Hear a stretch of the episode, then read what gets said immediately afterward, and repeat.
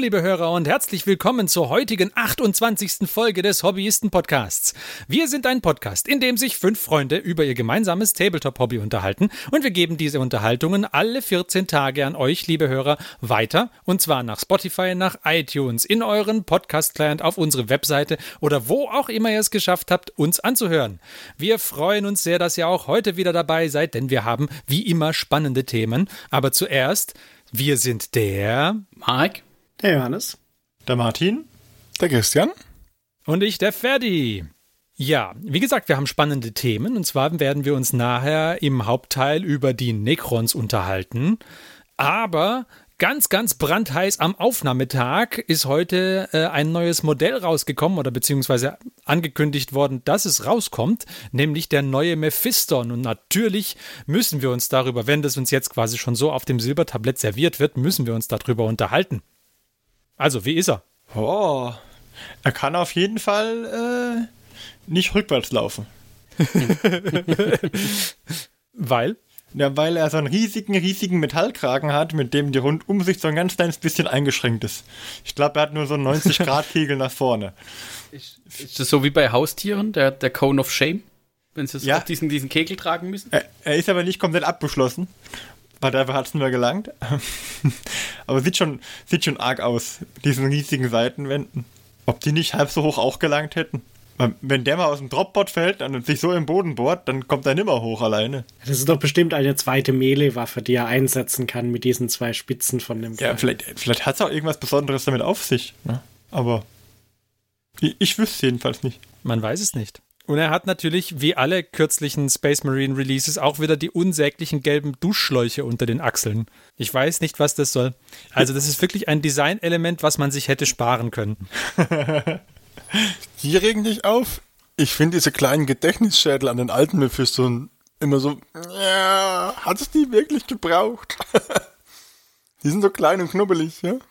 Der alte Mephisto hatte die auch, aber gut. Aber diese Duschschläuche da, also, ich weiß du nicht. Du musst ja nicht gelb anmachen, dann fallen sie gar nicht so auf. Die, die stören mich gar nicht so sehr. Mich stören eher die kleinen, die kleinen Knubbeldinger, hä? Ja, aber wenn die, wenn die Schläuche jetzt rot wären, würden sie, glaube ich, nicht so arg auffallen, das stimmt, da hat er recht. Weil dann ja, passen sie zu diesem dunkelrot oder schwarz. Ja, aber also dieser eine Schlauch, der da dann über den Umhang noch drüber geht. Hm.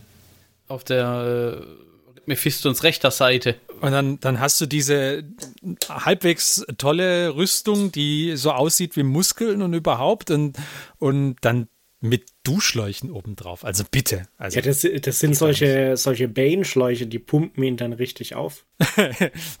okay. Ja.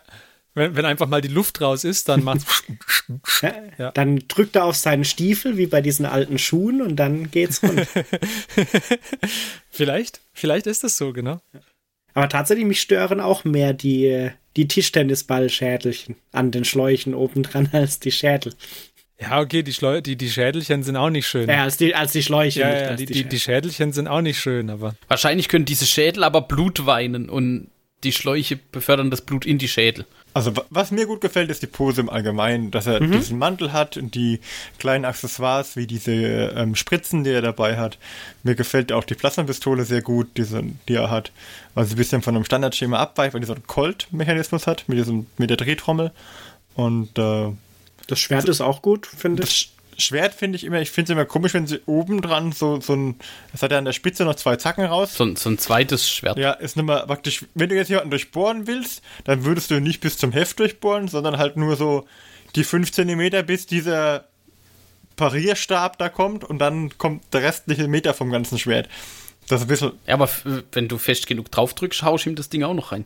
Ja, vielleicht, also da kenne ich mich mit Schwertern zu wenig aus, um zu beurteilen, ob das wirklich Sinn macht. Ich finde es immer ein bisschen strange. Ja, vielleicht ist es einfach für die Dicke, also je nach Dicke des Gegners.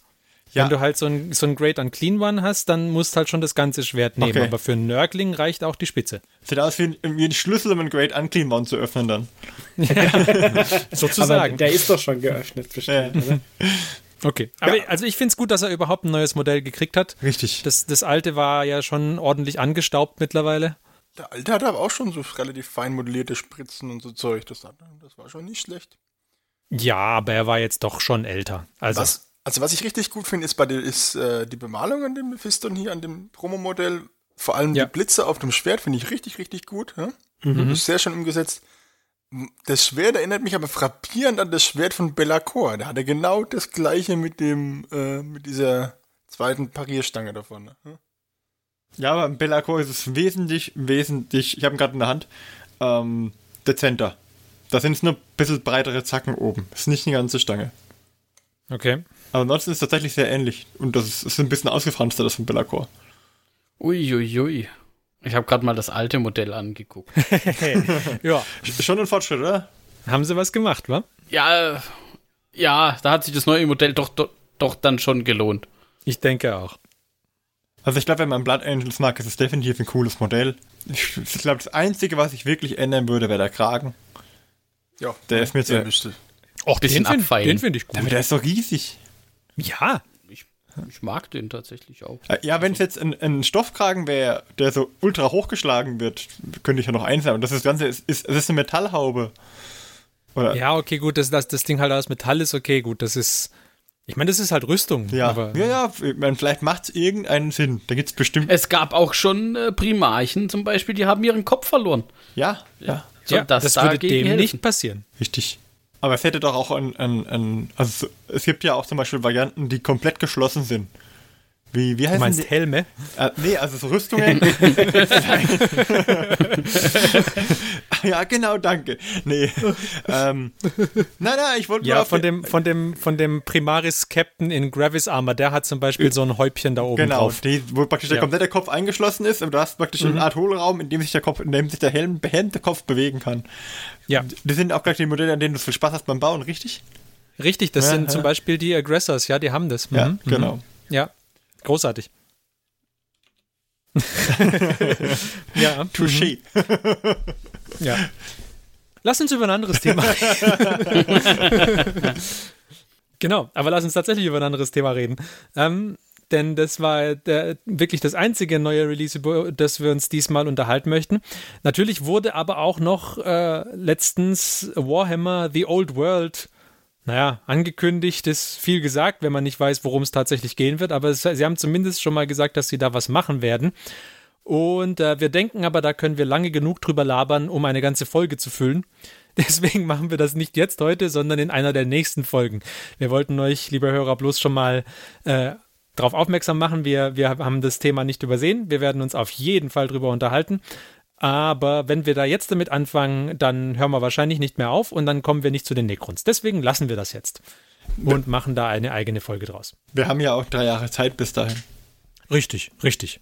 Können wir ja so hat ja schon angekündigt, das wird noch ein Weichen gehen. Genau. Sie wollten nur schon mal den Leuten eine Chance geben, das Geld auf die Seite zu legen. Richtig, und anzulegen, anzulegen. Vielleicht, es dauert ja lang, dann kann man auch noch die Zinsen abschöpfen.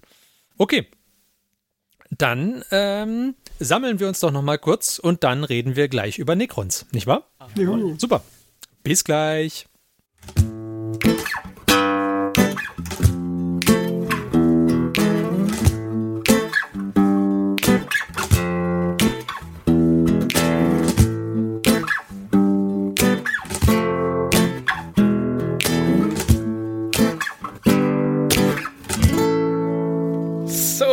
Und da sind wir wieder zurück. Und das Hauptthema heute sind, wie der Ferdi vorhin schon angekündigt hat, die Necrons. Wir haben gedacht, wir machen mal wieder eine Fluff-Fraktionsfolge. Yay!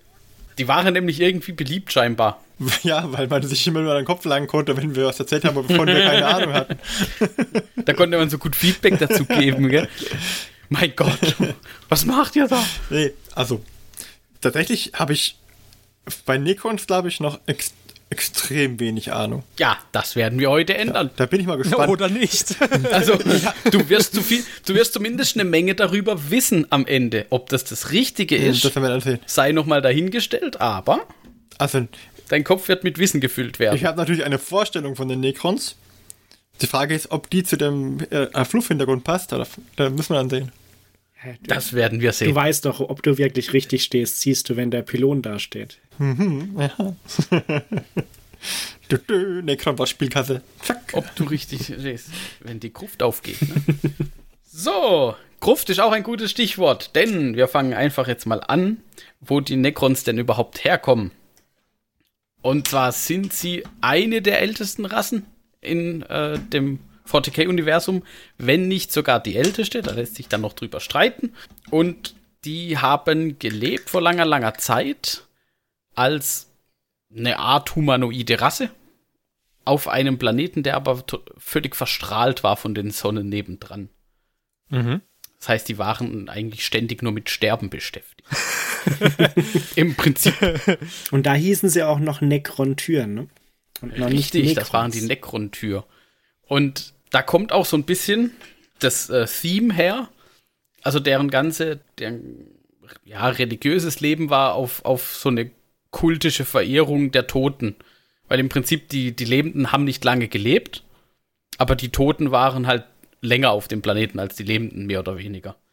Das heißt, die haben auch in so riesigen Städten gehaust, die im Prinzip auch nur große Gräber für die Toten dann waren. Das ist doch wieder eine sehr positive Hintergrundgeschichte, muss Bisschen man doch Grimdark mal wieder. Mal wieder. genau. So fing das Ganze dann an. Und die waren damals in sogenannte Dynastien geteilt, also so, ja, verschiedene Unterfraktionen quasi, weil das braucht man in 40k, damit man verschiedene Regeln haben kann.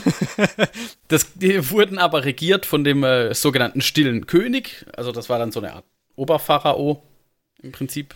Pharao. Und dann irgendwann waren die halt auf der Suche, wie könnten sie denn ihr Leben verlängern, dass sie aus diesem Zustand des, wir leben mal kurz, dann sterben wir und äh, dann leben die Nächsten, wie sie da rauskommen könnten.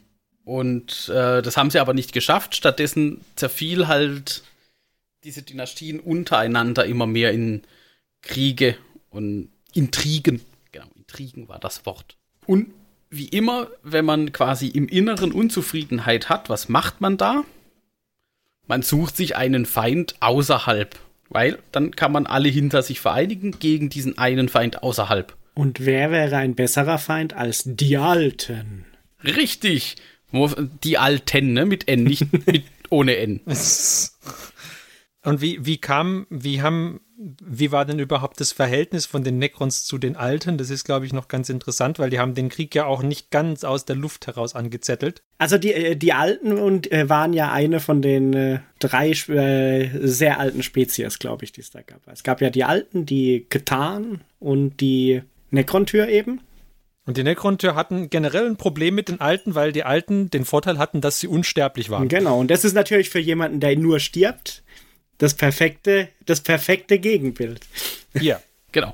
Aber, wie dem so war, sie haben gefragt, hm, Alten oder liebe Alte, ja, liebe Alte, könntet ihr uns das Geheimnis der Unsterblichkeit verraten? Und die Alten haben gesagt, nö. ja. Ja, das führte dann äh, zu eher, sagen wir, frostigen Beziehungen. Ein bisschen. Ein bisschen. Ne? Auch, auch jeweils kurz und frostig, weil die Necrons sind ja weiter gestorben. ja, aber ich meine, das ist ja so, so eine Hassbeziehung, wird ja über die Generationen immer besser. Stimmt. Ja, das, das, wird ja schön kultiviert. Und tatsächlich haben sie dann halt ähm, die Necrons nach einer Weile und eben nachdem in, im Inneren es gab so Sezessionskriege, weil die Dynastien untereinander nicht zurechtkamen, so das Übliche halt ähm, haben sie halt äh, dann den Krieg im Himmel losgetreten. Also im Prinzip Necron-Tür gegen die Alten. Das hat allerdings nicht so ganz funktioniert. Ist jetzt auch wenig überraschend, wenn man mit einer Rasse kämpft, die von sich aus so stark war, dass sie unsterblich waren. Aber gut. Außerdem hatten, und da kommt wieder ein Bogen zu dem aktuellen Zustand quasi in 40k, die Alten hatten auch das äh, Netz der tausend Tore. Ah, stimmt. Also mhm, richtig, genau. richtig alt waren die Alten. Also die waren richtig alt. Das heißt, die konnten quasi auch so von Planet zu Planet springen, ohne dass sie irgendwie Warpreisen machen mussten, während es die Necrons, die haben das, also die haben nicht durch den, die sind nicht durch den Warp gereist, sondern die haben das halt anders gelöst, dieses äh, Geschwindigkeitsproblem. Aber sie hatten halt im Prinzip keine Chance. Und die Alten hatten doch auch die Elder auf ihrer Seite genau, die Elder waren aber tatsächlich untergeworfene glaub, Fraktionen. Aber ich glaube, so. in, in dem ersten Krieg noch nicht, glaube ich, oder? Ja, also tatsächlich war es halt so, dass dieser Krieg eigentlich immer lief, aber die Alten hatten es irgendwann halt so weit im Griff, in Anführungszeichen, als dass die Necrons halt dann mehr oder weniger zurückgedrängt wurden und halt nur noch auf so ein paar Planeten existierten. Die Necron-Tür, so. Ich bin mir nicht sicher, ob die, also ich glaube, die Alten haben den ersten Krieg auf jeden Fall selbst geschlagen. Da, da haben die gar keine Hilfe gebraucht. Aber ich weiß es natürlich nicht. Halbwissen an dieser Stelle. Gut, die, die Necron-Tür haben ja dann auch irgendwann sich die Ketan geschnappt, sozusagen. Genau. Also die, der, ähm, der, der Krieg war nie wirklich vorbei. Also die Necron-Tür haben den Krieg nicht offiziell verloren, aber sie waren halt so zurückgedrängt, dass sie nur noch auf so ein paar Planeten vor sich hin gedümpelt sind und vielleicht ab und zu mal noch was versucht haben, aber irgendwann hatten sie halt einfach nicht mehr so.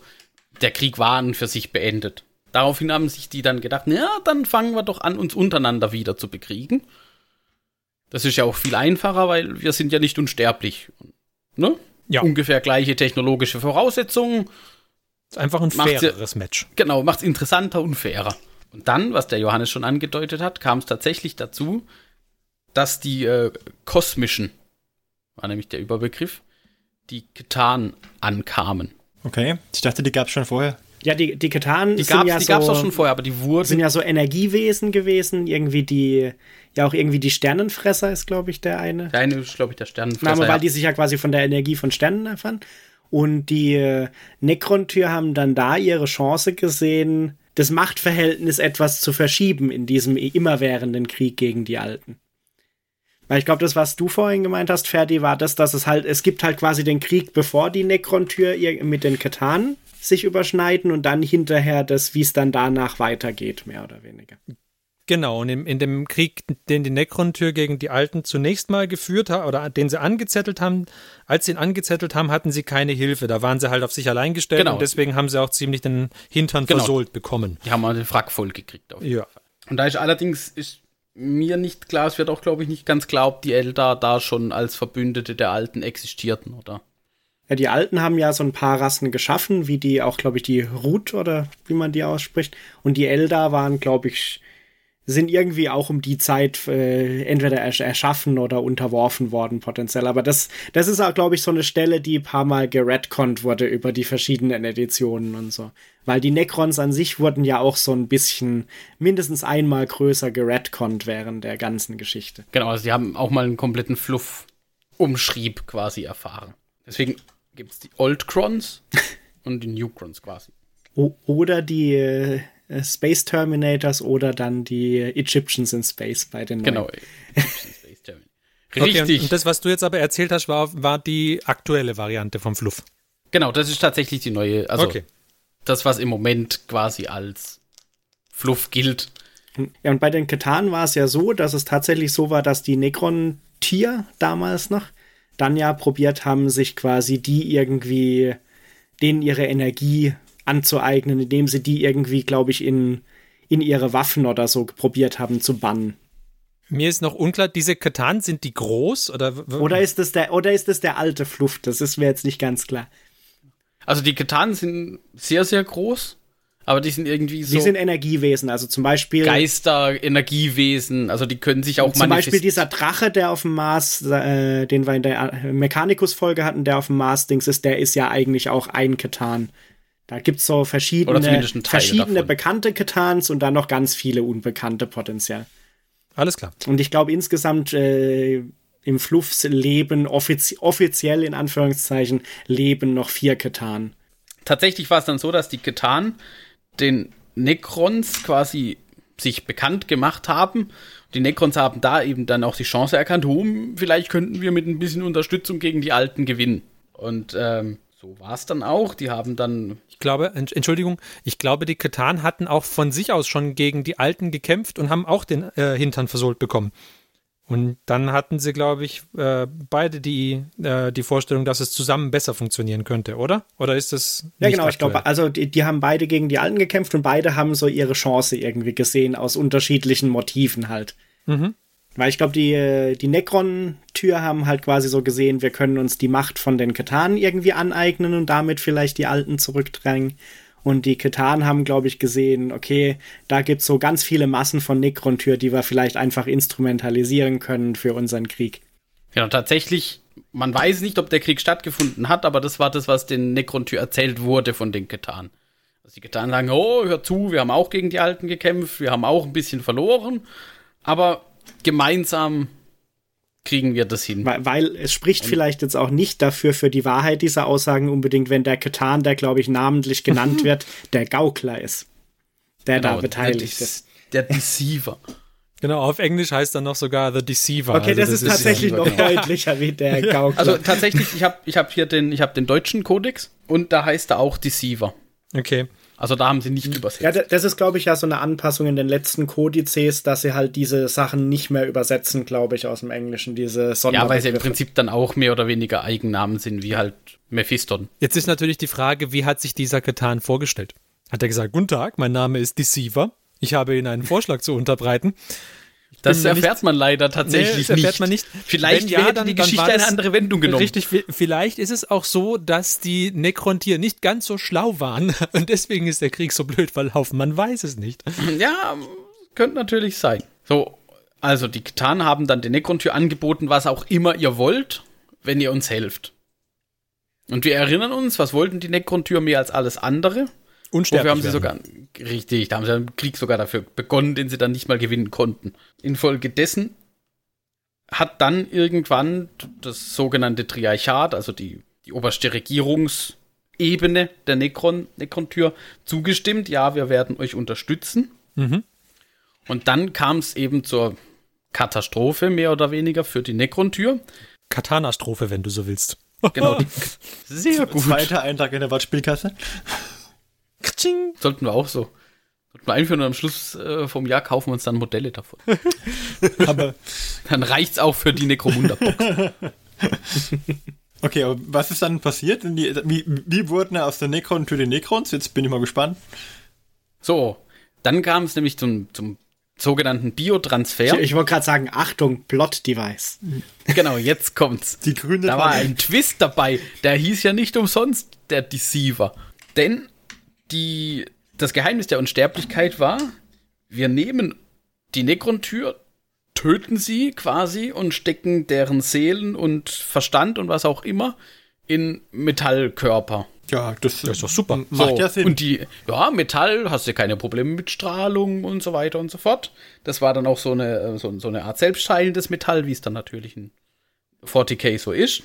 Gucken, wie das denn hieß. Äh, Living Metal auf, auf Englisch, oder? Genau, auf Englisch ist das äh, Living Metal. Und dann war es eben so, dass die Necron-Tür quasi massenweise abgeschlachtet wurden und dann in mehr oder weniger äh, folgsame Soldaten verwandelt. Und dabei verlieren sie eigentlich mehr oder weniger ihre komplette per äh, Persönlichkeit, oder? Ähm, tatsächlich war es so, dass der Großteil wurde halt zu einfachen Kriegern. Die unterschieden sich quasi im Speicherplatz ihrer Metallkörper. Also die, die einfachen Krieger oder die meisten wurden zu einfachen Kriegern, die sind halt wirklich mehr oder weniger völlig persönlichkeitslos. Mhm. Ja, äh, okay. Die haben keine SSD drin, ist klar. Mhm. Genau, die stapfen nur so vor sich hin und tatsächlich haben die Katan auch dafür gesorgt, dass da ähm, irgendwelche Subroutinen eingebaut wurden, damit die möglichst Befehl, äh, möglichst gehorsam sind. Halt immer brav folgen. Okay. Okay, da, da, eine, da eine kurze Frage. Äh, soweit ich weiß, ist doch das genau das, was, glaube ich, so gerettkonnt wurde in dem Necron-Fluff. Also, weil es gibt ja diese eine Geschichte, wo, wo sie irgendwie, sobald sie in diese Körper transferiert werden, ähm, ihre Persönlichkeit und alles verlieren, mehr oder weniger, bis auf äh, sehr starke Necron-Tür, die sich da irgendwie ein bisschen dagegen wehren können. Und dann gibt's diese zweite Geschichte, wo, wo es das erst quasi gegen Ende des Krieges gegen die Alten passiert, weil sie irgendwie mit der, ich glaube auf Englisch heißt Flayer Curse, von ihr, von so einem Katan irgendwie verdammt werden, dass der Verlu äh, zu Verlust von Identität, Persönlichkeit und so und dass sich quasi wie so ein Virus fortpflanzt durch die Necrons. Ah, Okay, das wusste ich, das höre ich jetzt zum ersten Mal. ich kannte bloß die andere Variante bisher. Nee, tatsächlich war es so, also sie haben halt ihre Seele auf jeden Fall verloren. Und zumindest in großen Teilen auch Persönlichkeiten. Okay. Also die, die einfachen Warriors im Prinzip haben keine Persönlichkeit, sondern die haben dies, alle diese Befehlsprotokolle mitbekommen, dass sie halt wirklich immer nur auf ihren König gehört, also auf den, den stillen König gehört haben. Aber, da, Okay. aber im Tausch für keine Kniesch Knieschmerzen mehr. Also ich meine, Genau, im Tausch dafür eben per Definition unsterblich. Also anwaltstechnisch Vertrag erfüllt. Okay, und da, dann, dann, dann hatten die Katan halt ihre Streitmacht da mehr oder weniger. Oder beziehungsweise die Necron-Tür wurden zu den Necrons durch diesen Biotransfer. Und ab dem Zeitpunkt reden wir dann von Necrons, glaube ich, ne? Genau, ab durch diesen Biotransfer wurden eben quasi die Necrons dann geboren. Okay. Im Fluff. Und dann haben sie in der Form jetzt gegen die Alten gekämpft, Genau. richtig? Genau. Und, ähm, was man noch dazu sagen muss, die Ketan ernähren sich von Energie. Das kann Energie von Sternen sein, indem sie ganze Sterne wegsaugen quasi. Aber der Vorteil von diesem Biotransfer, dass sie sich halt diese Lebensenergie der Necron-Tür, die da getötet wurden, quasi um in die Metallkörper übertragen zu werden, die haben sich die Ketan einverleibt und wurden dadurch dann eben wieder halt groß und stark, quasi wie mit Spinat. Und konnten es nur aufgrund dessen, dass sie dann halt eben zum einen eine relativ große Armee hatten aus lebenden Metallsoldaten, die offensichtlich kaum zu töten sind und sich auch wieder selber zusammensetzen. Und die halt, sie sich halt an der Energie gelabt hatten, konnten sie dann quasi diesen Krieg gegen die Alten tatsächlich fortführen und dann auch gewinnen. Ich habe eine wichtige Zwischenfrage. Ja, bitte. Haben denn diese Necron-Tür, nachdem sie zu Necrons wurden, noch ein Restbewusstsein? Also, sie wissen schon noch über ihre Persönlichkeit Bescheid oder sind sie nur noch reine Ameisen? Ja, das, Teilweise, also das hängt ja ein bisschen dran. Also ich habe jetzt gerade mal geguckt, dass sie, äh, also so wie ich das sehe, ist das mit dem, dass sie beim Biotransfer das direkt verlieren, der alte Fluff. Okay, aber jetzt mit dem neuen hätten sie noch was. Mit Weil- dem neuen hätten sie nach dem Biotransfer noch was gehabt und würden es erst später zu ne, bei einem Ereignis, zu dem wir noch kommen wahrscheinlich. Die, die Frage hat einen wichtigen Hintergrund. Weil wenn jetzt angenommen, der Johannes spielt einen Knight und so ein Knight tritt auf eine Necron-Einheit drauf. Und da hast du jetzt zehn platte Necrons. Und wenn die sich jetzt zusammensetzen, in aller Stille, wissen die da, welcher Arm und welches Bein zu wem gehört und was machen die, wenn die das falsche Bein kriegen? Dann rufen sie den Bitmartin an. Ah, ich sehe schon. Es hat sich wieder keiner. Also, das muss ja irgendwie nummeriert sein. Also, ich schätze mal, ob die dann auch wirklich alles das, auswendig das erledigt ja das Living Metal. Ah, also vermutlich okay. hat halt das Living Metal ein Gedächtnis, was wohin gehört. Nicht, dass es dann so WT 1000 mäßig sich wieder zusammenfügt, aber im Endeffekt kommt dann ein Necron raus mit vier Armen und einer hat vier Beine. Ist ja ach blöd. Also zumindest für den mit vier Beinen ist blöd gelaufen. Aber das wäre voll gut, wenn es sowas gäbe irgendwie. Wenn du so Sachen irgendwie, die kaputt gehen und dann setzen die sich selber wieder zusammen. Aber halt falsch. Eieiei. Ja gut, das wäre blöd. Wenn ja. du einen Toaster und einen Mixer runterwirfst und es kommt dann ein Toastmixer raus, ist auch blöd. ist doch nicht schlecht. Ja, Toastmixer wäre doch super. dann hast du Toast, der Oder ich stelle, ich stelle mir vor, ich mache die Reifen von meinem Auto ab, weil ich Reifen wechseln will und die neuen gehen von alleine wieder dran. Wie geil wäre das denn? Aber die wissen doch auch nicht automatisch, auf welchen Positionen sie fahren müssen. Doch, doch, das steht drauf. Ich schreibe das immer mit Straßenmalkreide Ja, ja, drauf. da, das mache ich auch, aber das wissen Ja, ja, die. Reifen nicht. Ja, die können doch lesen. Die Reifen. Ja, Klar. Okay, Das sind intelligente Reifen. Also, wenn sie dann in der Lage sind, sich selber wieder zusammenzubauen, dann können sie auch lesen. auch wieder wahr. Müssen ja die Anleitung lesen irgendwie. Okay, aber wir schweifen jetzt ein bisschen ab. Soweit wollte ich gar nicht. Ich habe mich nur gewundert, ob die Ja, macht noch ein. Restbewusstsein haben. Also sagen wir, es gab im Fluff schon beides. Welches der neue Fluff ist, wissen wir jetzt vielleicht nicht genau. Ich versuche es gerade auch rauszufinden tatsächlich. Aber da steht nicht dabei, ob sie was verloren hätten oder wie. dass sie das Also ich, ich habe halt den deutschen Lexikanum-Artikel gelesen, da steht in älteren Editionen war es irgendwie das, dass sie sofort verloren haben und Mhm. in den neueren war es diese Flayer-Curse. Okay. Allerdings sagt Okay, das aber dann erzähl doch mal was über diesen Flayer Curse. Okay. Ähm, und zwar ist es ja so, dass sie dann kämpfen und kämpfen und kämpfen. Und dann ja sogar die Alten zusammen mit den Ketan, die ja durch die Lebensenergie irgendwie stärker sind, zurückschlagen. Und dann aber natürlich, ähm, also typischer Mehrfrontenkrieg natürlich bei den Ketan und Necrons gegen die Alten dann so ein bisschen. Und äh, dann fällt ihnen aber irgendwann natürlich auf, okay, diese Ketan wissen wir jetzt auch nicht, ob wir denen vertrauen können. Und dann äh, tun sich ja quasi die Necrons äh, gegen die Ketan wenden. Weil die Ketan durch den Kampf dann, dann doch mal auch. ein Wörterbuch ausgepackt und gesehen, The Deceiver. Das hört sich nicht so vertrauenswürdig an. Und dann ist es ja, glaube ich, so, dass äh, gegen Kriegsende sich dann halt die Necrons gegen die Ketan wenden und dadurch, dass die Ketan durch den Krieg jetzt doch wieder sehr geschwächt sind, die dann auch mehr oder weniger zerschlagen. Genau, also man muss dazu sagen, die Ketan sind laut Fluff, die gehören zum Universum. Also die sind Teil des Universums. Genau, also die sind so Energiewesen, die einfach existieren oder so. Und die, ähnlich wie der Warp kann Mhm. man argumentieren. Das, das, be- die bekommt man nicht tot und die bekommt man auch nicht los. Und ich glaube, die Geschichte ist, dass die Necrons es halt schaffen, die Ketan in tausende Fragmente zu zerreißen oder zu zer zerteilen oder so. Wodurch sie halt nicht mehr als irgendwie diese Manifestationen von den einzelnen Ketan irgendwie dann agieren, sondern halt eher nur noch als Energie sind, äh, Energie existieren.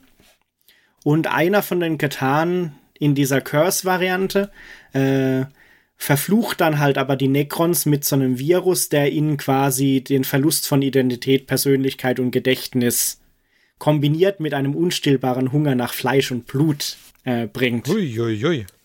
Genau, aber das war tatsächlich der, also im alten Fluff war es eben so, dass die Necrons dann quasi unaufhaltsame Maschinen so heuschreckenmäßig waren.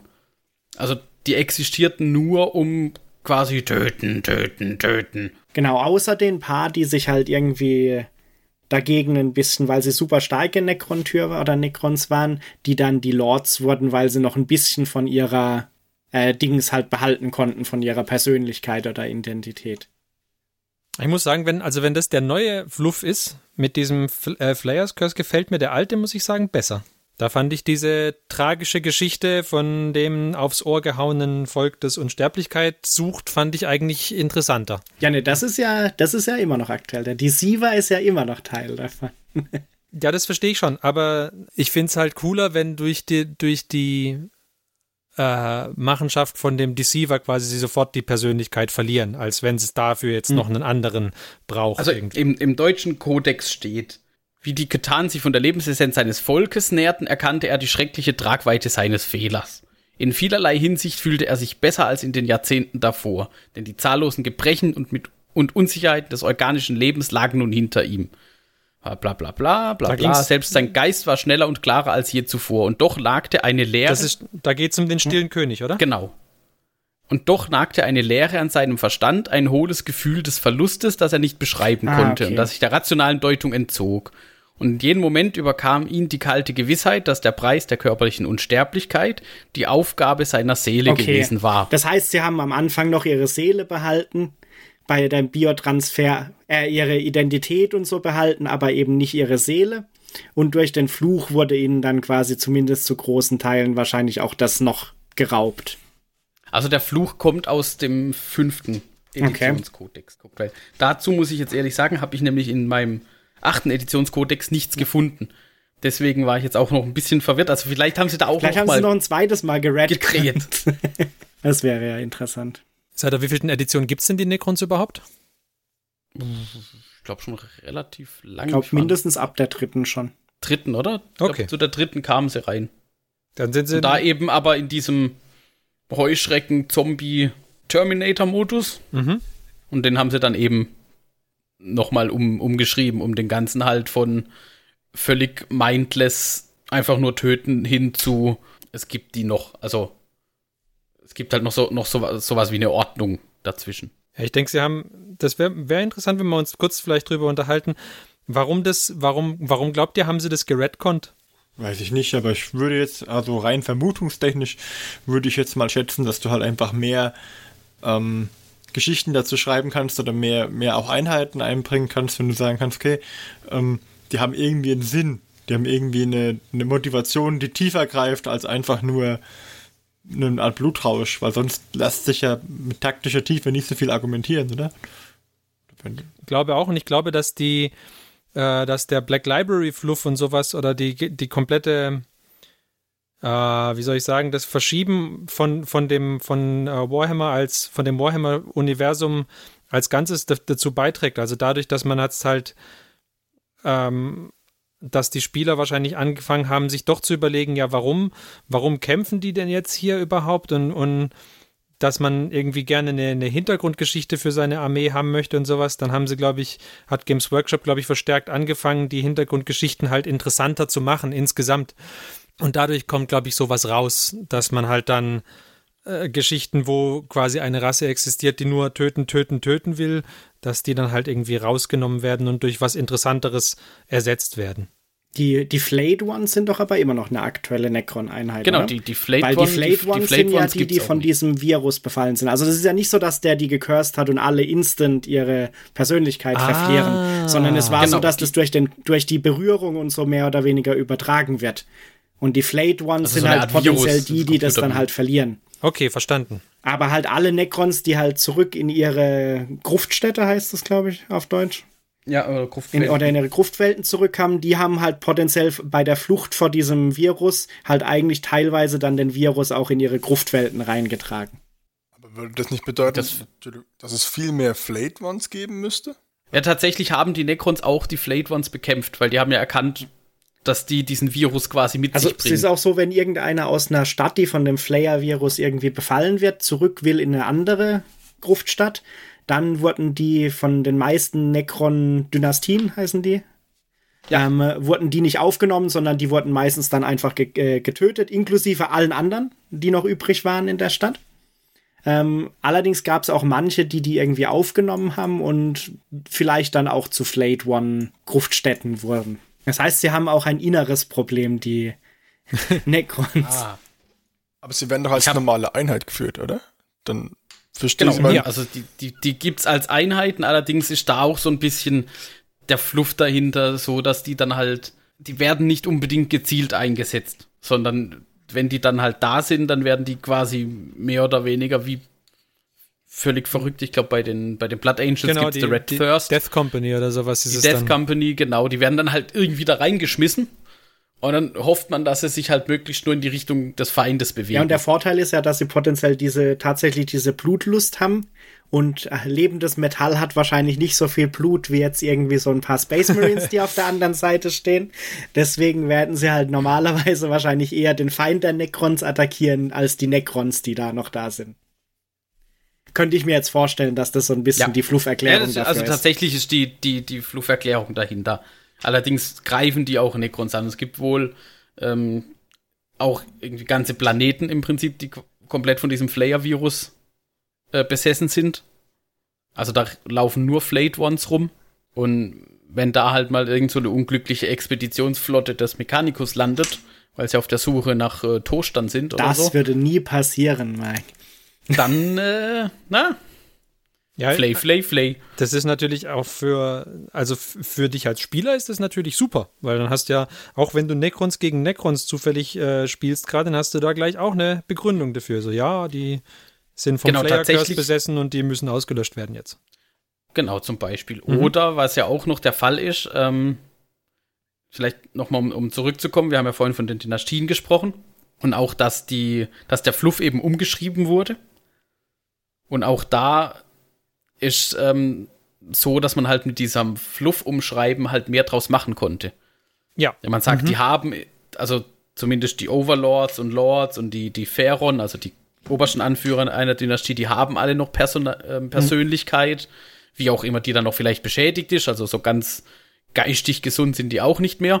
Was es ja aber auch interessant macht, also solange, solange sie irgendeine Motivation haben, ist es ja genug. Also, Genau, das heißt also, diese, diese ähm, Kämpfe der Dynastien unter sich, die können natürlich auch wieder aufflammen und die flammen auch wieder auf. Plötzlich ergeben sich da halt dann ganz andere Möglichkeiten, außer komische Killerroboter, die nicht zu töten sind, landen auf einem anderen Planeten, auf dem auch Killerroboter, die nicht zu töten sind. Genau, ich wollte ich wollt gerade sagen, weil durch das, dass es halt nicht mehr beim Biotransfer alles verloren geht, sind sie halt jetzt nicht mehr nur noch die Angry Space Terminators, sondern sind halt schon ein bisschen mehr, weil es wenigstens noch ein paar gibt, die irgendwie sich dafür eignen, auch irgendwie eine sinnvolle Strategie oder irgendein Ziel zu verfolgen oder so. Ich habe im Übrigen gerade, ich habe nochmal durchgeblättert, ich habe die Stelle gefunden, äh, die ich vorhin gemeint habe, mit dem Persönlichkeitsgedöns. Und zwar war das so, die Overlords und Lords zum Beispiel, also diese Anführer, die haben die besseren Körper erhalten und auch einen besseren engrammatischen Speicher, Ah, der den Intellekt und die Persönlichkeit aufnimmt. natürlich. Und die waren, die waren leistungsfähiger. Also das heißt, der, die Warriors, die können sich schon, also die haben auch insofern eine Persönlichkeit, als dass sie wissen, was sie tun. Aber der Overlord weiß halt, ich bin der Chefe, ich befehle hier und, und mit, so. Also mit mehr Speicher können sie auch mehr dem Virus opfern, bevor sie wahrscheinlich flayed werden oder so. Und dann aber vielleicht, weil wir gerade bei Angry Space Terminators waren. Wir waren ja beim Ende des Kriegs, glaube ich, gerade Ja. Mhm. vorher. Und dann war es ja am Schluss so, dass eben sie zwar den Krieg gegen die Ketan und die Alten so ein bisschen irgendwie gewonnen hatten. Na, den hatten sie schon. Also gegen die Alten haben sie gewonnen. Die haben auch das Netz der tausend Tore zerstört. Genau. Die Ketan haben sie ja dann, haben sie ja dann zerstört. Ähm, aber dann haben halt diese, äh, da kommen dann, glaube ich, die Elder ins Spiel so ein bisschen. Weil dann nämlich die Elder und so andere Rassen, die halt vor allem unter den Alten waren, weil die Elder waren halt Verbündete von den Alten. Die haben dann halt stetig an Macht gewonnen, gewonnen während sich die, äh, die Necron halt sehr in dem Krieg gegen die Ketan und die Alten aufgerieben haben und halt auch Millionen an Necrons verloren haben, mehr oder weniger in, während des Kriegs. Ja, ich wollte gerade sagen, benutzen die Eltern nicht noch, immer noch das Netz der tausend Tore? Genau, aber das ist nicht, nicht mehr so groß, wie es tatsächlich war. Ist, Ah, okay. Sind das, Also das wurde in, in die nutzen quasi nur noch so die Überreste, ähm, weil da dann auch Abschnitte voneinander abgetrennt wurden und sowas. Ja, ich denke, das ist ein anderes Thema, über das wir nicht reden brauchen, wie das letzte 1000 Tor kaputt gegangen ist, weil das war ja mit dem, mit dem Slanish-Dings da, das ist jetzt nicht jetzt wichtig. Äh, wichtiger ist doch jetzt mal, äh, war das nicht so, dass, Not all Elder. ähm, die, die Alten hatten ja ihr eigenes Web, Webway, die hatten ja ein anderes separates. Das ist aber noch was anderes, ne? Nee, nee, die haben das Netz der tausend Tore gebaut. Also die Elder benutzen das nur. Äh, Ah. bin ich, nee, Ja, bin ich, na, die na, sind- na, also, ja, jein, die Eltern benutzen es nur, da bin ich dabei, aber, ähm, ich denke trotzdem, dass die Alten ein anderes Netz hatten. Das gebaute Netz der tausend Tore ist nicht von den Alten. Also soweit ich weiß, waren So, die, die Alten, die, die das Netz. Okay, also da Genau, müssen die die- geneigten Hörer wahrscheinlich selber nochmal gucken. Oder es hieß halt vielleicht noch nicht Netz der tausend Tore und deswegen ist das Netz der tausend Tore jetzt kleiner. Aber es scheint wohl contested zu sein, ob die Elter oder die Alten das gebaut haben. Ja gut, ich meine 1000, 1000 schwankt irgendwo zwischen 1000 und 9999. Aber also wa wahrscheinlich ist es so ein bisschen wie bei Stargate. Es gab irgendwelche Alten, die haben das gebaut und dann hat es irgendjemand anders gefunden und weiß aber nicht mehr ganz, wie es funktioniert. Deswegen funktionieren nur noch 80 Prozent des Netzes. Genau, da- ich habe jetzt auch, äh, habe ja den Codex hier, das war so. Und ähm, tatsächlich, die Necrons haben irgendwann es geschafft, in das Netz der tausend Tore einzudringen. Und ähm, dort haben sie dann halt angefangen, quasi die Alten dort zu bekämpfen. Und ähm, haben dabei aber selber quasi Tore da rein errichtet. Und dann wurde, da wo diese Necron-Tore quasi reingeführt haben, das wurde versucht abzutrennen von dem Netz, um halt den infizierten Teil quasi wegzubekommen. Ah, okay. Und das hat funktioniert? Dass er eben nicht das ganze Netz und das hat dann immer wieder mal funktioniert, aber am Ende war halt das, das ganze Netz so ein bisschen verkrüppelt und jetzt ist halt so eine Art Labyrinth, wo halt Teile funktionieren wohl noch, Teile funktionieren nicht. Allerdings weiß ich nicht, wie sich das dann mit dem Eldar-Fluff verträgt. Ja, die, die Alten waren ja die Mentoren der Elder. Ich glaube, das, das ist nicht contested, Martin, oder? nee, das, Ist, das ist auf jeden Fall so. Okay. Ich, ich muss ja den Elder-Experten fragen. Ich, ich frage nur mit gefährlichem Halbwissen nach. Äh, Und ich glaube, es, ist, es gibt halt verschiedene Quellen. Ich weiß es nicht, welches die aktuellere ist. Eine sagen, die Elder haben es gebaut quasi. Und äh, ebenso in dem Necron-Fluff ist es eigentlich schon da, während es die Alten benutzen, wo ja am Anfang eigentlich die Elder vielleicht noch gar nicht existieren. Wer hat's erfunden? Weiß man nicht. Die Eldar. Aber vielleicht, äh, vielleicht auch egal. Weil dadurch, dass sie sich dann da aufgerieben haben und an jeder Ecke das Netz der tausend Tore gegen die Ketan und Alten gekämpft haben und auch die Völker geerntet haben für die Ketan am Anfang noch, bevor sie sich gegen die gestellt haben, haben sie sich halt da sehr aufgerieben. Und dann wurden sie auch noch gecursed. Und dann wurde dem stillen König ja irgendwie klar, dass es so wenn die Elder jetzt sich die ganze Zeit zurückgelehnt haben und jetzt an Macht gewinnen und andere vielleicht auch noch, dass es vielleicht jetzt erstmal nicht die Zeit für die Necrons ist, um hier noch groß was zu reißen. Genau. Also hat er gesagt, müde ich bin, schlafen ich werde. Beziehungsweise tatsächlich der stille König hat nicht geschlafen, aber die äh, Necrons haben dann halt auf den verschiedenen Gruftwelten noch so äh, Stasis-Grüfte errichtet und Dings und haben sich dort dann mehr oder weniger zum Schlafen gelegt. Für so ein paar Millionen Jahre. Ja, so 60 vielleicht. 60. Und auch, und, Plus, und minus. auch natürlich den letzten Space Terminator Spruch dann gemacht. We'll be back. natürlich, natürlich. Okay, und das bringt uns quasi zu heute. Also die haben sich dann schlafen gelegt und jetzt wachen sie wieder auf. Genau, großer Schlaf. Und wenn man groß schläft, dann muss man auch groß erwachen, glaube ich. Okay. Und das tun sie jetzt. Genau, und jetzt äh, quasi in Millenn im, im 40. Jahrtausend angekommen, ist so der Zeitpunkt, in dem sie jetzt so langsam wieder erwachen. Natürlich ist wie immer, wenn man so lange schläft, das Sind sie erstmal grumpy. manche ja. wachen früher auf, manche später, manche überleben es gar nicht. Manche Schaltkreise sind Genau. kaputt. Manche Planeten gibt es auch gar nicht mehr. Soll auch mal vorkommen. Ja, und im Prinzip beginnt da dann quasi die Geschichte der Necrons in, in 40k, mehr oder weniger. Genau, wobei ja manche, glaube ich, schon sogar schon in 30k quasi anfangen zu erwachen oder so. Wobei sie den, Ja. den stillen König nicht mehr haben jetzt, oder? Nein, den gibt's nicht mehr. Sind jetzt nur noch Apostel des stillen Königs oder so irgendwas, glaube ich, irgendwie aktiv. Genau, es, es, es fehlt ihnen halt jetzt quasi tatsächlich, und das ist jetzt auch wieder der Teil des Fluffs, ähm, es fehlt jetzt halt quasi tatsächlich dieser Oberchefe, also dieses, dieses ähm, Triarchat, also die drei äh, Pharaonen, die da regiert haben über alle Dynastien. Und stattdessen zerfällt es jetzt halt wieder in diesen Dynastiegedanken quasi.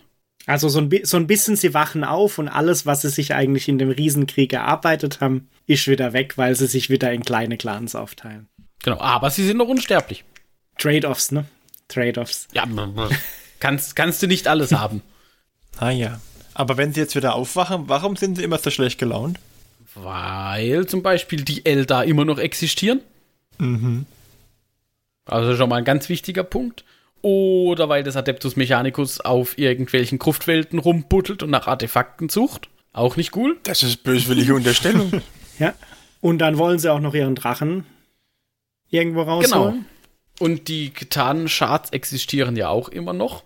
Wobei sie die tatsächlich ja, ähm, das war eben der Punkt, was Johannes mal ganz am Anfang angesprochen hat. Diese getanen Charts, also die Splitter, die haben die Necrons tatsächlich in Waffen verwandelt. Und die sind auch äh, im Tabletop dann spielbar. Das sind diese Tesseract Walls mit den getanen Charts. Die, die kann man auch spielen. Aber konnten die früher nicht schon äh, Ketans ins Feld führen? Ja, genau. Nicht, nicht Ketans, sondern nur Ketan-Charts. Aber Genau, also die heißen Ketans, aber das sind halt tatsächlich nur, nur noch Splitter dieser Ja, Ich, jeweiligen ich glaube, die eine Beschreibung ist, dass sie halt diese Essenz von den Katan irgendwie halt in so einen so einen waffenmäßigen Gehäuse reingebannt ha äh, ge gebannt haben, weil das ja eigentlich nur Energiewesen sind. Und das, das Problem ist halt quasi, es ist wie wenn du, wenn du bei der Arbeit bist und du gehst in einen längeren Urlaub und hinterlässt zwei, drei Aufgaben, die gemacht werden müssen, dann kommst du wieder und niemand hat irgendwas getan.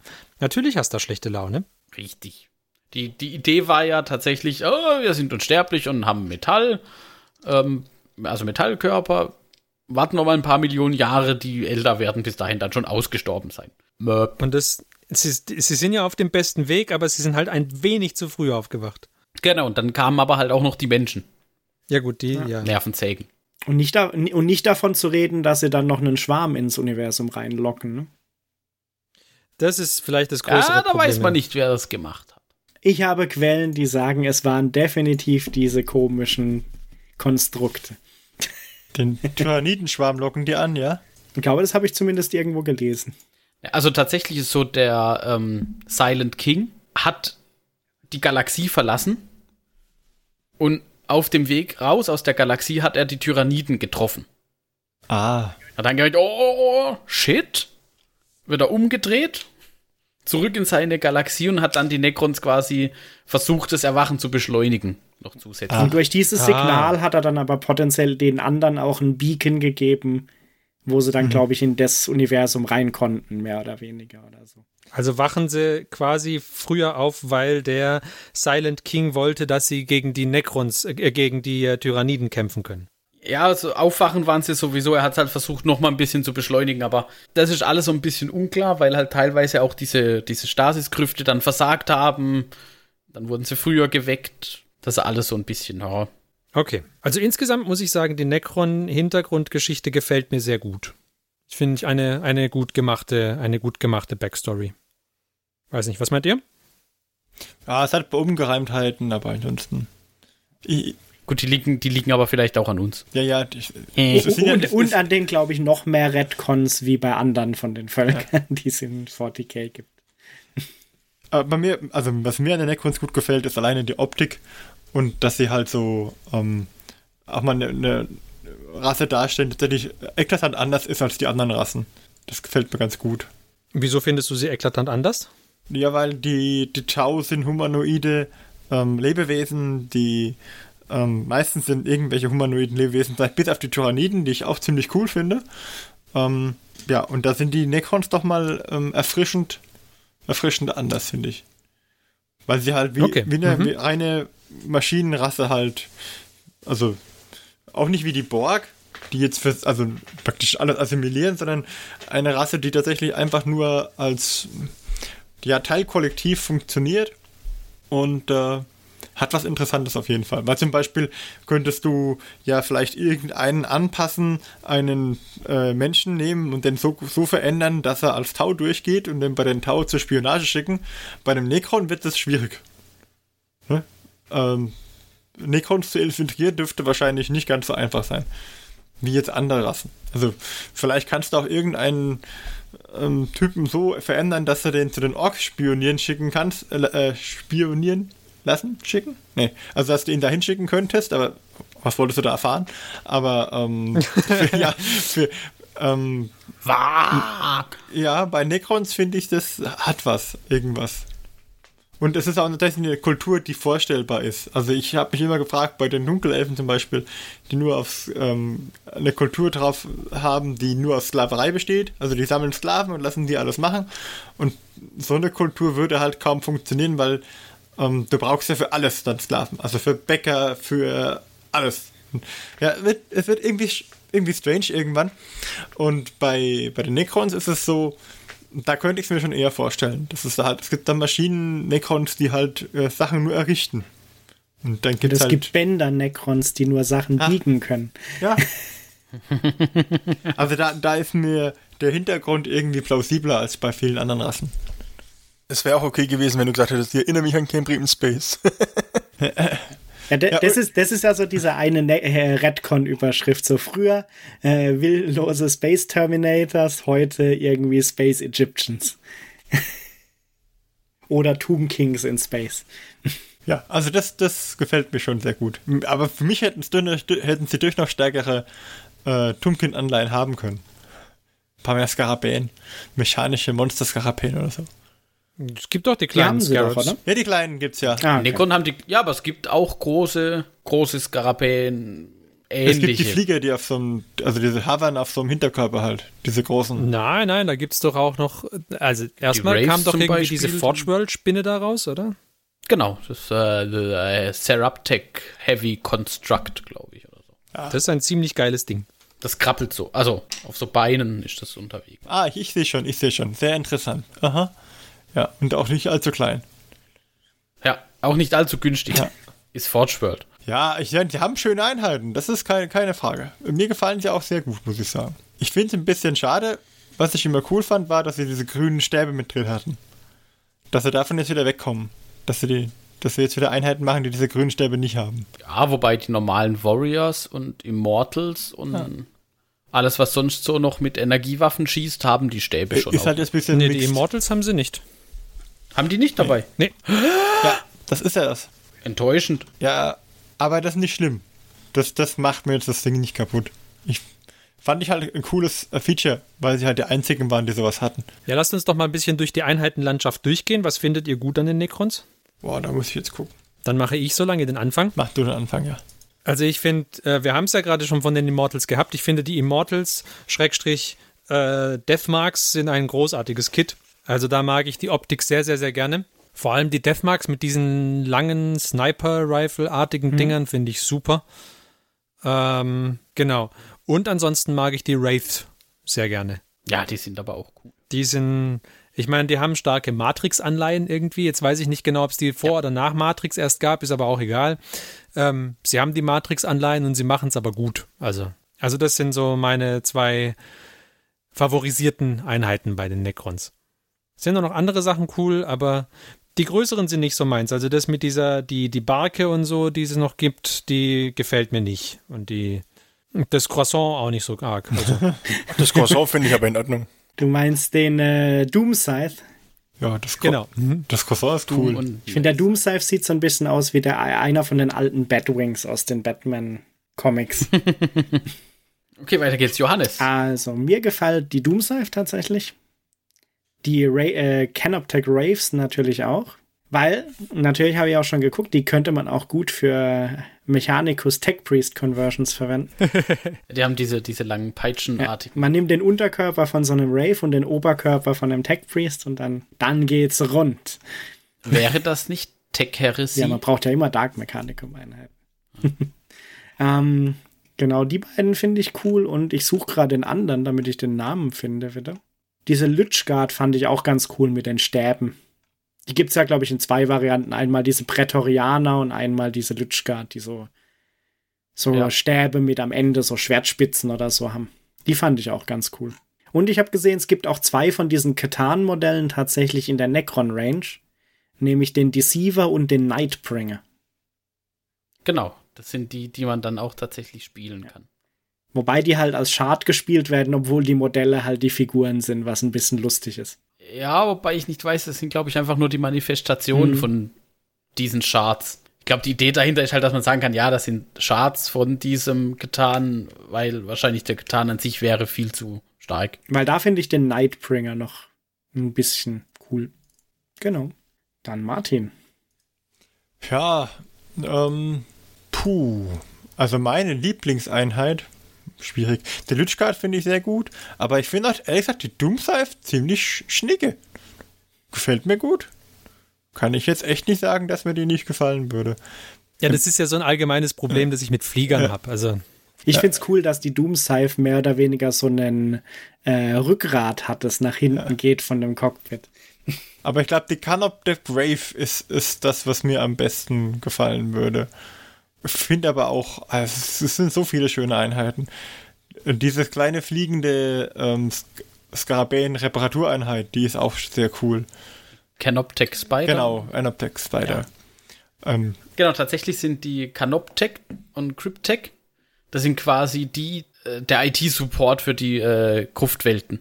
ja, Also die waren auch die ganze Zeit noch am Leben und haben sich halt quasi um diese Gruftwelten gekümmert, um alles zu reparieren.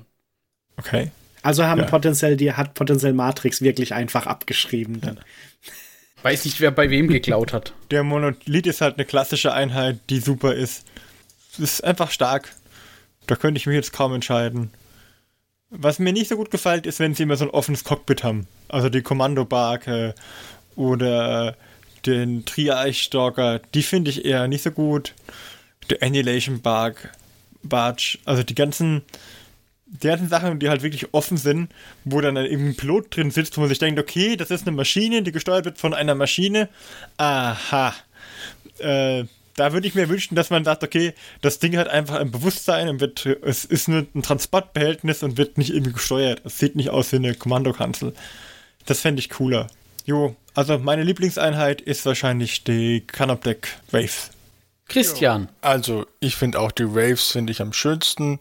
Gleich dicht gefolgt von der Doomseife. Und ja, danach würde ich eigentlich so durch die Bank äh, den, den Stalker finde ich ganz gut. Und die Helden gefallen mir eigentlich. Bis auf die ganzen Destroyer-Helden. Weil mir auch schon die normalen Destroyer nicht gefallen. ja, die sind auch. Ich, ich wollte gerade fragen, darf ich ein Modell, das mir am schlechtesten gefällt, noch picken? Dann würde ich diese Ach, ganzen Destroyer ich würde sagen, da machen wir gleich, machen wir gleich nochmal eine Runde mit der am schlechtesten Ja, gefallen. also die Destroyer sind jetzt nicht wirklich mein Fall. Die alten normalen Necron-Krieger haben auch schon ein paar Jahre auf dem Buckel. Die, äh, ja, die könnten ruhig auch mal ein kleines Update äh, vertragen. die alten, bitte? Sorry noch. Die alten normalen Standard-Necron-Krieger, die könnten auch irgendwann Ja. mal ein kleines Update vertragen. Ja, aber so die, die Helden, vor allem die, die in letzter Zeit so rausgekommen sind, die finde ich richtig, richtig stark, muss ich sagen. Ja, den ganz, ganz alten mit der Regenerationssphäre, der ist noch okay. Ja? Aber alles, was so danach kam, finde ich eigentlich richtig gut. Wie gesagt, bis auf alles, was Destroyer ist. Ja? Finde ich optisch jetzt, nur rein optisch jetzt nicht so Das- mein, mein Fall. Die Destroyer sehen halt so ein bisschen wie fliegende Rasenmäher aus, finde ich. Ich finde, die, die Krieger sind gar nicht mal so schlecht gealtert. Ich meine, gut, die Beile klingen ein bisschen schräg, aber. Also ich, ich habe tatsächlich äh, auch einen Bausatzkrieger hier. Die sind schon ganz schick. Diese komischen Axtdinger da vorne, ja. Wie der Martin gesagt hat. Aber da gibt es auch viele, die die tatsächlich weglassen. Ach, oder schneidest du es ab oder tust es, äh, muss man es rankleben? Hm, ich weiß nicht, wie der. Lass doch mal kurz gucken. So oder so. Brauchst du die Teile noch, die du da weggemacht hast? Martin, brauchst du Klingen? Nee, nee, alles gut. Ah, das sind leider Aber bevor keine du sie Bilder wegschmeißt. Dabei. Ich wüsste es jetzt nicht tatsächlich, ob die Klingen da. Ist auch, man könnte es ja wegmachen, hast recht, stimmt. äh, ich bin bei den Destroyern bin ich komplett bei euch. Ähm, und die Annihilation Barge ist nicht meins. Das, die, also einfach kein gutes Modell, finde ich. Was? Ne, mag ich gar nicht. Weil die sitzen da, die, die, diese ganzen Necrons, die sitzen da drin und die tun überhaupt nichts und die können da aber auch nicht ei- aussteigen, glaube ich, oder? Ich weiß nicht. Nee, die, die werden da so rein, wie so reingeschraubt quasi. Ja, also, ne. Ja, tatsächlich, also das Argument von Martin, warum man dann nicht gleich die, die geistigen Fähigkeiten in die Maschine gesperrt hat, aber. Ja, wenn, wenn, Vielleicht sind diese Waffen aber auch Überbleibsel der Necron-Tür. ja, kann ja sein. Statt dass jetzt halt Necron-Tür drin sitzt, muss halt Necron reinsitzen. Ja. Tatsächlich ist mir jetzt aber gerade noch was eingefallen bei den Destroyers, weil wir es jetzt davon hatten. Die Destroyer sind tatsächlich noch so oldschool-fluffmäßig unterwegs. Denn die sind äh, quasi Wahnsinnige. Also die sind auch so wahnsinnig und äh, sind geistesgestörte Boten der Vernichtung, deren einziger Daseinszweck aus dem unbändigen Verlangen erwächst, die Flamme des Lebens auszulöschen. Äh, super Beschreibung. Bitteschön. Super Beschreibung. Okay. Also scheinbar haben diese zig Millionen Jahre Schlaf nicht allen ganz gut getan, was so die geistigen Fähigkeiten angeht. Ja, ja, das ist ja oft so. Wenn man zu lange schläft, dann ist man danach auch nicht gut gelaunt. Das vermeide ich, indem ich fast äh, immer zu wenig schlafe. ja. Okay. Gut. Wollen wir noch eine Runde drehen, was ihr nicht so mögt? Haben wir doch jetzt gerade schon, oder? Ja, für mich schon. Aber auf die Ich- armen Destroyer haben wir jetzt schon genug eingeschlagen. Alle, haben wir, haben wir. Sag doch du mal, welche du nicht magst, Marc. Scheiß auf die Destroyer. Ich habe irgendwo in irgendeinem Lot, das ich aufgekauft noch gekauft hatte, war ein Immotech dabei.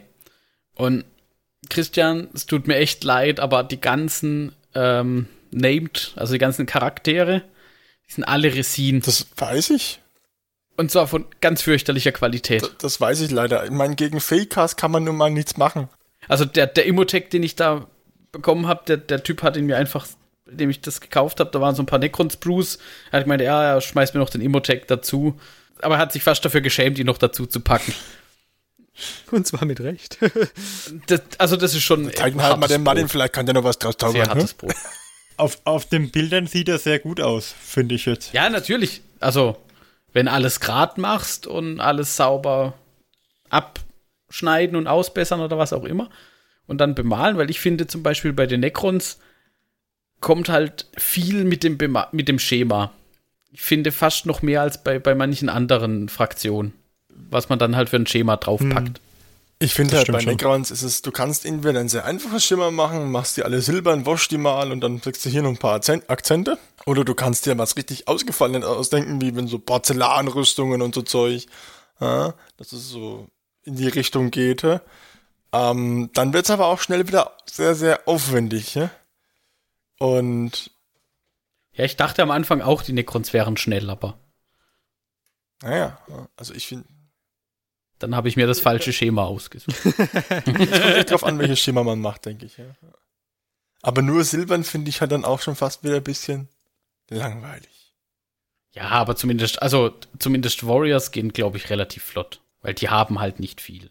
Aber sobald du halt anfängst, zum Beispiel bei Immortals, die haben dann halt schon mehr, die haben so Schulterplatten, ein bisschen ausgefallenere Köpfe. Könnte ich mir schon ähm, vorstellen, dass das, dass der, dass der normale Krieger leicht zu bemalen ist, aber da, wenn du da ein bisschen aufwendig wirst, puh. Aber wenn du zum Beispiel einfach sagst, okay, ich grundiere sie silbern und mach dann eine Kontrastfarbe drüber oder ein Wasch, zack. Muss man mal sehen, aber das, das sagt sich immer so leicht, aber ich glaube, auch wenn du zum Beispiel hergehst sagst, okay, ich grundiere sie nur und dann mache ich nur Kantenakzente dran. Jetzt sind die aber nicht unbedingt so rund, sondern die sind auch wirklich viel kan sehr kantig, ne? Stellenweise. Hm, nee, nicht so arg. Also, Ja, also bei den Warriors geht's, aber die, die Fahrzeuge zum Beispiel, da wirst du da, da drehst du durch bei Kantenakzenten. Also wenn du so eine, so eine Ghost Arc zum Beispiel, Ja, ja. wenn du da überall die Kantenakzente drauf gemacht hast bei diesen äh, sechs, sechs doppelten Rippenpaaren. Ja, und du weißt, die Heavy Metal Bemalung setzt mindestens zwei Kantenakzente voraus. Einen dunkleren und einen helleren. Genau, das auch. Aber den Anspruch ich hab habe ich auch nicht tatsächlich auch, dass es zumindest. ja. Soll ja auch nach was aussehen. Das heißt, wir sprechen den Mike dann in drei Jahren wieder, wenn er alle Kantenakzente auf seiner Ghost gesetzt hat. Ja, wobei, also, es kommt ja auch so ein bisschen drauf an. Ich mag zum Beispiel dieses äh, Heavy Metal ähm, Farbschema, dieses Schwarz mit diesen grünen Akzenten, mit diesen grünen Kanten. Ich mag das nicht. Also ich, ich finde das nicht, nicht ästhetisch. Oh, okay. Warum? Ich weiß nicht, das spricht mich tatsächlich gar nicht an. Ich finde ich find Schwarz mit Grün eigentlich ziemlich gut. Passt halt meiner Meinung nach nicht zu diesem silbernen Bronze und, und so ein bisschen Türkis, was sie bei, bei den Necron, also bei den Infanterieeinheiten da verwenden. Verrückt. Okay. Ja, gut. Aber dann haben wir doch jetzt äh, viel Senf gegeben zu den Necrons. Sollen wir damit abschließen und zum Hobbyfortschritt übergehen? Das könnten wir tun. Marc, einverstanden? Wenn es keine Fragen mehr gibt, wir haben drüber gesprochen, wo die Necrons herkommen, warum sie sind, wie sie sind. Ich denke, wir haben den Fluff abgedeckt. Also gut. Dann sammeln wir uns noch mal ein wenig und dann gehen wir zum Hobbyfortschritt über. Bis gleich.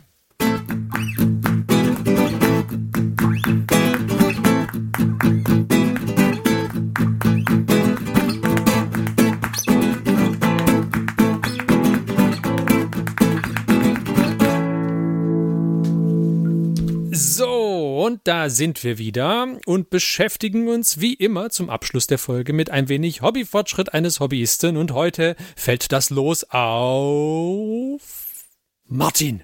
Ich, kannst du da noch so einen Trommelwirbel einblenden? Sicher. Nee, ich glaube nicht. Oh. An, Ah. an deinen Soundeffekten müssen wir echt noch arbeiten. Ja, ich weiß.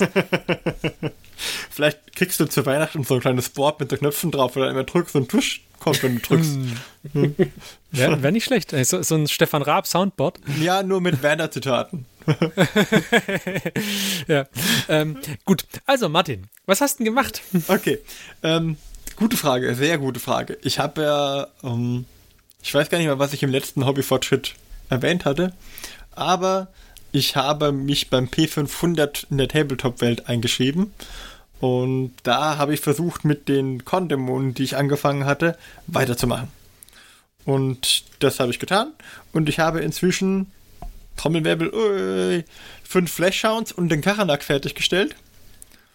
Und ich habe, ähm, arbeite gerade an 20 weiteren Zerfleischern. Die sind noch nicht ganz fertig, aber auf den letzten Meilen. Einer ist jetzt gestern Abend fertig geworden. Das heißt, fünf, fünf Flashhounds, ein Karanak und ein Zerfleischer. Und äh, 20, 19 weitere werden folgen.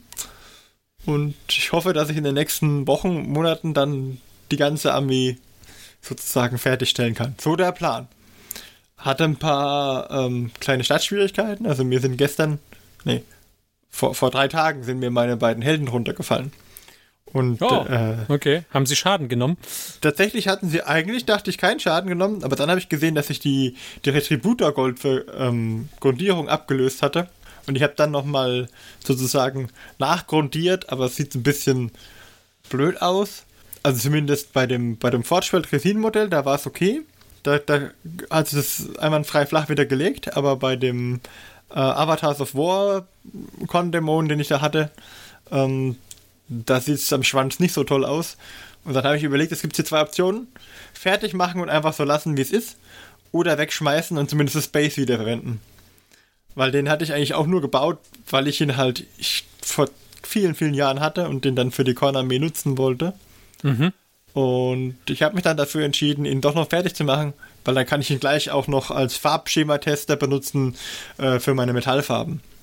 Also wenn ich jetzt, ich habe überlegt, ich weiß, wie ich die Haut mache, wie ich Stoff mache und wie ich äh, äh, Hörner mache an den Modellen. Aber wie ich jetzt ähm, Rüstungsteile mache, hatte ich, wusste ich noch nicht, weil ich noch keine hatte an irgendeinem von den Con-Modellen. Und äh, das ist jetzt, werde ich jetzt ausprobieren, wie ich das mit auf dem, also habe ich auf dem ausprobiert. Ich habe es nämlich jetzt erst mit Wildwood Kontrastfarbe bemalt. Also auf dem Debütergold. Das, Direkt oben drauf dann. Also, das Wildwood. Auf, auf das Debütergold kam erst noch Basilicanum Grey, dann kam, das ist aber für das ganze Modell, und dann kam Wildwood auf das Metall. Und wenn das trocken ist, mache ich, ähm, Was, was ist Wildwood für eine Farbe? das ist ein dunkles Braun. okay. Aber das deckt, das deckt nicht sehr gut auf dem Gold. Das ist auch gut. Also es, das ganze Gold wird halt abgedunkelt, abgebraunt, dadurch kriegt so einen Bronzeton. Und dann mache ich äh, ein Flash Hero Also Flash Heroes Red auf den, auf den Wildwood oben drauf, sobald er trocken ist. Und dann gibt sich ein etwas dünklerer Ton. Ich bin noch nicht ganz zufrieden, ob es mir dunkel genug ist, werde ich noch rausfinden. Ähm, das sieht man vielleicht auf den Bildern dann. Aber er ist auch noch nicht fertig. Also der ist noch im, im VIP-Status. Okay. Aber das macht nichts. Äh, um zu zeigen, wie die Metallfarbe rüberkommt, denke ich, das ist okay. Okay, und wie, wie stehst du jetzt so punktemäßig im P500 insgesamt gerade da? Äh, mit 7 von 500 Punkten. Und das sind noch. Ach. Äh, okay. also, bis, zum, bis zum 15.12. habe ich noch Zeit. Also noch gute. Äh, wie viel sind jetzt? Vier oder drei Wochen? Ähm, ja, dafür sind halt die 20 der Fleischer sind. Äh, lass mich überlegen. Das hört sich jetzt nicht an wie ein guter Punktelieferant. Ah, ich krieg sie dieses Wochenende noch fertig. Ja, das Problem ist, wenn ich die 20 der Fleischer fertig habe, habe ich halt 140 Punkte. Das ist jetzt nicht so mörder viel. Sind die so billig? Ja, die kosten, sie äh, wie gesagt, sieben Punkte. Einen habe ich fertig. Oh. Ähm, Aber der, wenn ich jetzt zum Beispiel dann noch einen Bellacore bemale, der, kriegt, der kostet mich dann irgendwie 250 Punkte, dann bin ich schon gut dabei. Und die zwei Helden jeweils 60 Punkte, dann bin ich schon bei 120 plus 140. Ähm, da wäre ich schon durch. Also wenn ich die zwei Helden noch mit fertig mache, mein Wunschziel wäre, dass ich die zwei, die zwei Skullcans noch fertig bekomme. Die habe ich auch angefangen. Aber da wird sich zeigen, ob ich die abschließen kann. Weil die sind ja doch recht aufwendig. Also von der Ma sind halt recht massig und ich kann sie ja nicht airbrushen dann mit den Kontrastfarben. Und Warum kannst du sie nicht airbrushen mit den Kontrastfarben? Ich weiß Also nicht, kannst du schon. Man kann die airbrushen, die Farben. ich habe das die Befürchtung, dass sie dann nicht so. Also jetzt ist es so ein fleckiger, fleckiges Ja, okay, Muster. mit der, mit der Airbrush wird es halt gleichmäßig Genau, sein. Dann, und, und das würde dann vom, vom Look and Feel der Einheiten abweichen. Deswegen ja, wollte ja ich das ist richtig. Mhm. wollte ich sie mit dem Pinsel machen. Und das äh, könnte sein, dass das mir zeittechnisch ein bisschen das Genick bricht, wenn ich das jetzt für diesen Blog einplane. Deswegen, Das ist richtig, ja. Mhm. deswegen aktuell der Plan ist es, die Zerfleischer fertigzustellen, die beiden Helden und dann vielleicht noch irgendwas Größeres. Eventuell den Bellacore, weil er, ich glaube, ich nicht so aufwendig ist wie der große Forge-World-Dämon, dessen Namen ich mir nie merken kann. Großer Forgeworld-Dämon, dessen Name du dir nicht merken Ja, kannst. ich habe so, einen- so einen großen Forge-World-Dämonen. Uraka the Warfiend. Der kostet, Aha. der kostet auch 150 Punkte. Und Euro. Kostet auch so viel? Ja, ich weiß nicht. Keine Ahnung. Oh, oh, oh, aber wenn man nach Uraka googelt, kommt man auf Rom Romantik Hotel Uraka. Nein, das Ah, ist schön. nicht. ja, das ist so der Plan. Und ich bin mal gespannt. Ich habe noch ein paar andere Ideen. Ich würde gerne noch meinen äh, Altar bauen. Dafür habe ich ja mir extra ähm, so ein so ein Thunderhorn oder Thundertusk von den Ogern von den Ogern geholt. Und das wird dann mein, mein ähm, Blutaltar, weil ich dann nicht nur eine dritte Kanone haben möchte, weil den Kanonenbausatz finde ich ehrlich gesagt, huh, nicht so super toll.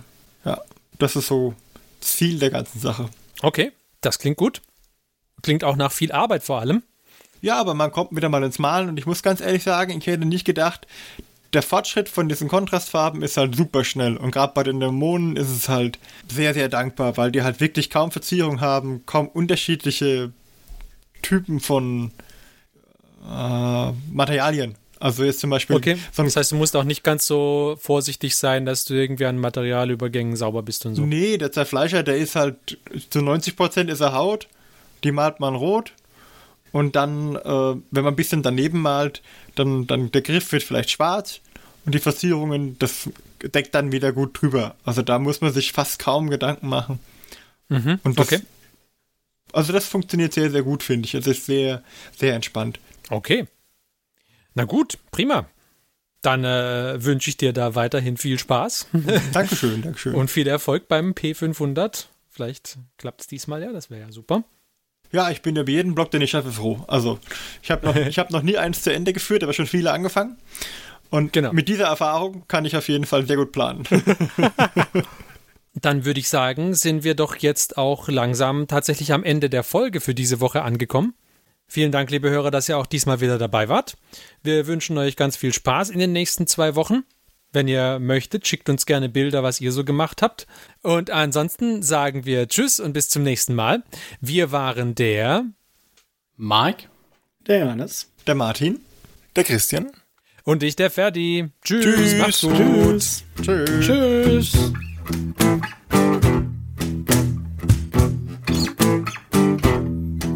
Diese Folge des Hobbyisten-Podcasts ist geschützt unter einer Creative Commons Attribution Share Alike 4.0 International Lizenz.